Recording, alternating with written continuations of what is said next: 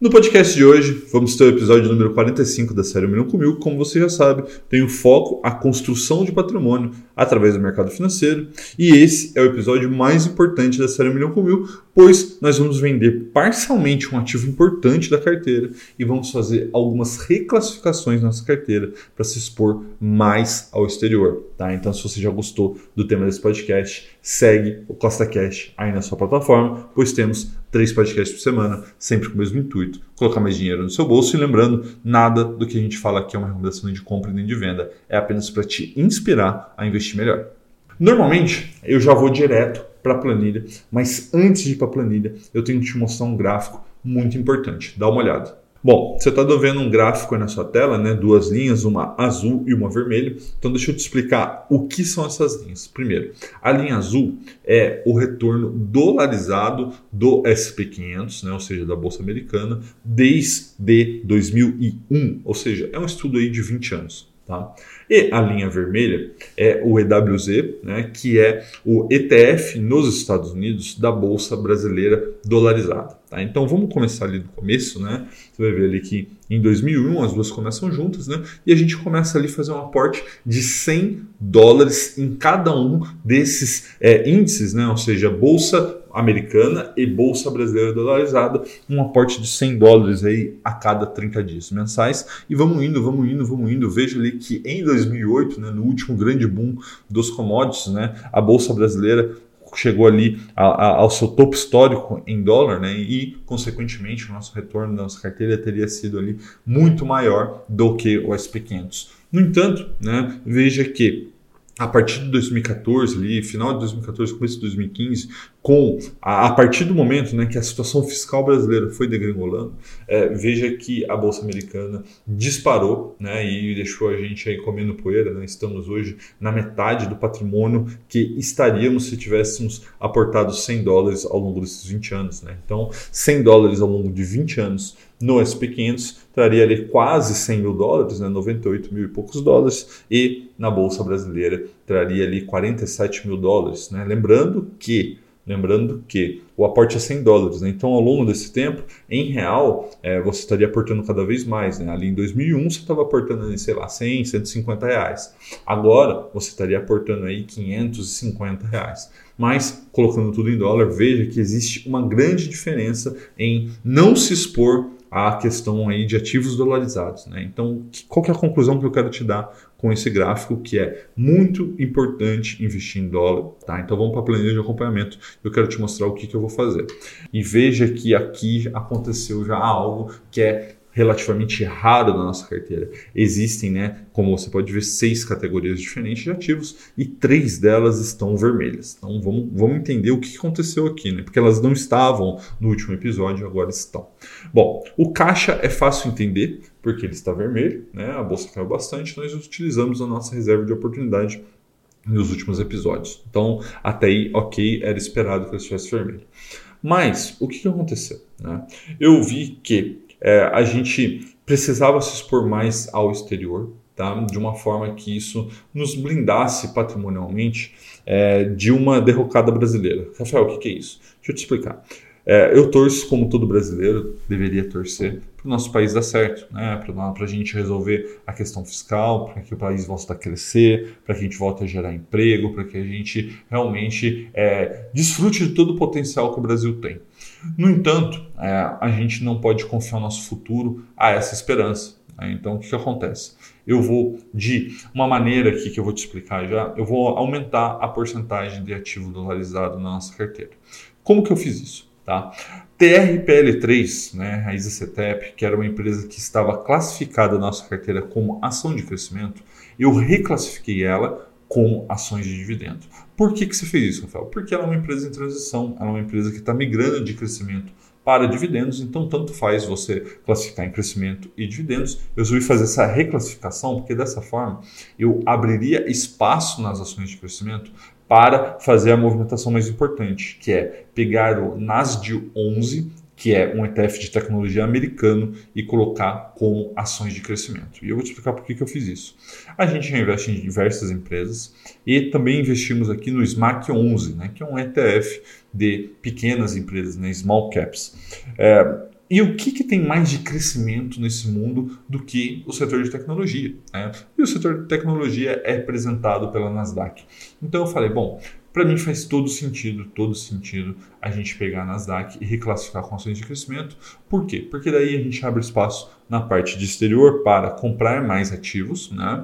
em ativos que são mais, vamos dizer, da velha economia, né? ou seja, ativos mais tranquilos, como elétrica, como bancos, como enfim, né? É, é, olhando pelo aspecto dolarizado. Né? E nesse ponto também é, olhando pelo aspecto globalizado, né? porque a gente adicionou no último episódio o ACWI11, né? que é um ETF global de ações, ou seja, além de uma exposição aos Estados Unidos, né? a gente tem aí a, todos os mercados de capitais do mundo, incluindo o próprio Brasil, né? numa, fração bem pequena, mas tem até Brasil dentro do ACWI11.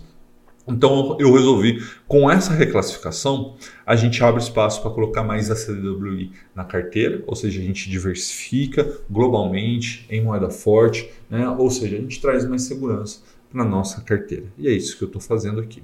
Tá? Então, por conta disso, por conta dessas reclassificações, o que, que aconteceu? O NAS de 11 né, subiu para ações de crescimento e as ações de crescimento extrapolaram os 24%, né, que é o limite máximo da banda de distribuição, e o exterior é, ficou com menos de 16%, que é o limite mínimo. Né? Então veja que as duas bandas extrapolaram os limites, então a gente vai corrigir isso tá? com a venda é, parcial de um pouco de ação de crescimento, nesse caso a PetroRio, você vai entender o motivo daqui a pouco.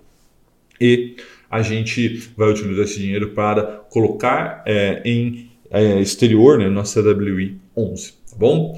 Antes da gente ir para a rentabilidade, quero te falar ali que a gente investiu 46 mil reais e nesse momento a gente tem 54.361 reais, fazendo que a nossa barra do milhão chegue a 5,43%. Então, vamos lá, vamos dar uma olhada na nossa rentabilidade. E aí, como você pode ver, estamos dando um banho de Ibovespa. Desde que nós começamos, o Ibovespa já caiu mais de 3%. E a nossa carteira está bem tranquila aqui, com 19,25%, com uma volatilidade muito melhor que a Ibovespa, com uma rentabilidade melhor, tá? mostrando que uma estratégia bem feita, que você segue a todo momento e principalmente com bons ativos performará acima do índice. Né? Mas por que, que a maioria das pessoas não faz isso, Rafael? Porque, além de dar trabalho, você precisa ter muita paciência. Né? Você vai ver que em alguns momentos, é, em janelas curtas de tempo, nem sempre ela vai performar bem, mas no longo prazo performará. Né? Então, é aquilo, sempre investir a longo prazo.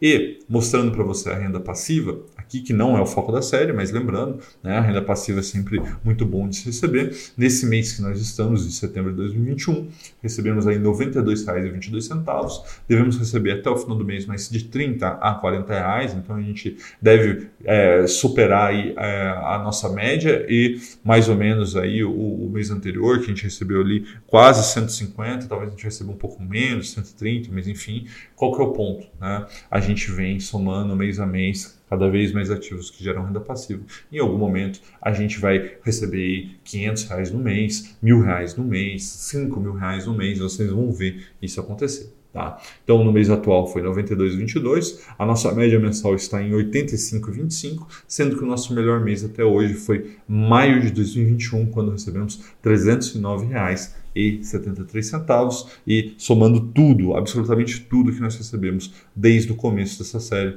deu R$ 1.704,97. Então, antes da gente ir para a parte prática, eu tenho que dar aquele recado que eu tenho que te dar, né, para te lembrar que isso aqui não é uma recomendação. Eu estou te mostrando o que eu estou fazendo com o meu dinheiro para te mostrar que é possível, tá? Então isso aqui é para ser inspiracional, né? Ou seja, para que você veja que é possível e aí você comece a estudar e tomar suas decisões de investimento, tá bom? Então vamos lá, vamos para Clear, vamos fazer a parte prática do episódio de hoje.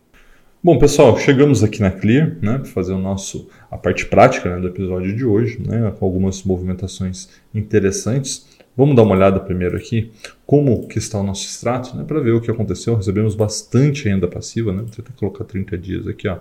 Então, esse aqui é o nosso último episódio, né? Foi ao ar, foi gravado na realidade no dia 3 do 9, né? Então veja que a gente tem aqui, um, enfim, uma série de é, entradas, né? Uma renda passiva entrando na carteira, né? O aporte aqui de mil reais e aí a gente vai fazer é, as movimentações do dia de hoje, tá? Então vamos lá. É, a primeira coisa que nós vamos fazer é vender um pouco de PetroRio. E Rafael, por que, que você está vendendo PetroRio? Basicamente pelo motivo que eu expliquei para vocês e eu ainda vou, né? A gente ainda vai falar mais sobre esse assunto na hora que a gente voltar para o computador, mas é, PetroRio está, na minha visão, ficando cada vez mais esticada e o mercado caindo, a gente tem oportunidades melhores, ao meu ver. Então, é só um balançamento de carteira, tá? Então, vamos pegar aqui, ó, PetroRio, vamos vender 30 unidades, né? Veja que nós temos 80, né? Então, a gente vai vender 30 unidades, né? Vender, vai pedir a senha, vou colocar aqui, Beleza? 30 unidades vendidas. É, agora, nós vamos comprar 5 Sanepar. Então, aqui veja que nós temos 100, né? Então, vamos comprar mais 5. Hoje caindo mais um pouco, né? Compramos 5 Sanepar. Vamos também comprar aqui Sul América, também 5. Né? Veja que nós já temos 55, agora vamos para 60. Né? Beleza. É, também vamos comprar Banrisul, Veja que eu já tinha deixado aqui mais ou menos arrumado, né? Enfim, é, antes do episódio, você também pode fazer isso aí para você para ficar mais fácil, né? Para organizar. Temos 100 unidades, vamos comprar mais 5, né? Comprada 5 unidades. Também vamos comprar Trisul, tá subindo aqui hoje, inclusive 3%, mas enfim, nós já temos 150, vamos comprar aqui mais 10 unidades, tá? Comprar.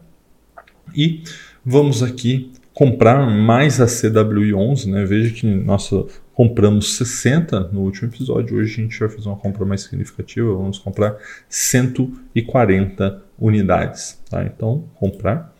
Então, vamos ver aqui se as ordens todas foram executadas certinhas. Está vendo? Todas executadas. Ótimo. Então, vamos fazer o seguinte. Vamos voltar para o computador. Que eu quero conversar um pouco mais com vocês sobre essa reclassificação da EasyCetep, do NAS de 11, a venda da PetroRio. Eu sei que tudo isso gera uma certa ansiedade em vocês, então vamos voltar para o computador para que a gente possa conversar sobre esse assunto. Então, pessoal, como você viu aí, só recapitulando o que a gente fez, primeiro, a gente fez a venda de 30 PetroRio, né, 30 Prio 3. Por quê? Porque a gente está tendo um comportamento anticíclico. Mas, te resumindo, o que é um comportamento anticíclico? Né? Nesse momento a gente vê aí o desaquecimento do boom das commodities. Né? Isso pode fazer com que o petróleo caia bastante. Se o petróleo cair bastante, a PetroRio também vai cair. Então a gente está fazendo uma migração para ativos de qualidade. Estou né? tirando de commodity, que é o caso da PetroRio, e, por exemplo, estou colocando em ACWI, que é uma exposição global e diversificada a toda a gama de ativos do mundo. Né? Então isso eu entendo como um comportamento anticíclico um comportamento onde eu estou me blindando, me protegendo de futuras variações. Tá? Não que variação seja um risco, mas é sempre importante você fazer essa migração do flight quality, né? ou seja, é, trazer mais qualidade para a sua carteira, principalmente quando você está no fim de ciclo, que é o que aparentemente está acontecendo com as commodities. Afinal de contas, elas se aqueceram com a injeção de dinheiro do Fed e aparentemente eles estão querendo tirar o pé, mas enfim, não tem nada certo ainda. E outra coisa que nós fizemos nesse episódio, que é raríssimo de acontecer, mas aconteceu, foi a reclassificação de dois ativos, a TRPL3, né, ISACETEP, de ações de crescimento para ações de dividendo e abrindo espaço dessa maneira né, em ações de crescimento para NASD 11, né, que saiu de exterior, foi para ações de crescimento. Dessa maneira, a gente reforçou as ações aí do exterior, né, os ativos dolarizados, com a compra de 140 CWI11 Tá? E também compramos mais alguns ativos pontuais ali em crescimento, que foram 5 Banrisul, 5 Sanepar, 5 Sanamérica e 10 ações da Trisul. Tá bom? Um forte abraço e até a próxima.